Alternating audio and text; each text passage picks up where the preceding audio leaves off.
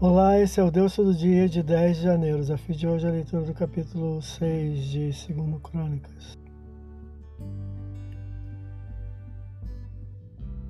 O rei abençoa o povo e bendiz ao Senhor por cumprir a promessa dada a seu pai, rei Davi, ao qual designou para liderar seu povo, recordando o cumprimento da promessa, conduzindo e preservando o povo do Egito a Jerusalém, onde o rei construiu, estabeleceu e consagrou casa ao Senhor. Versículos 1 a 11.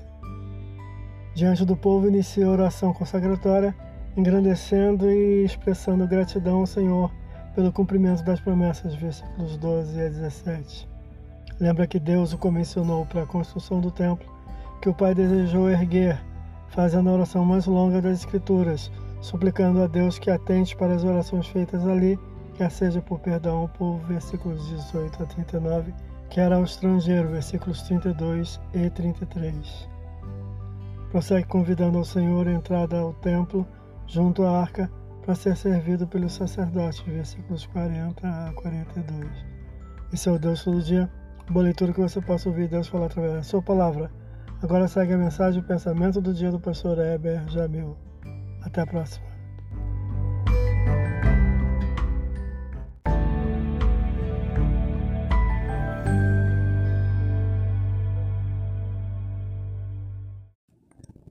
Pensamento do dia.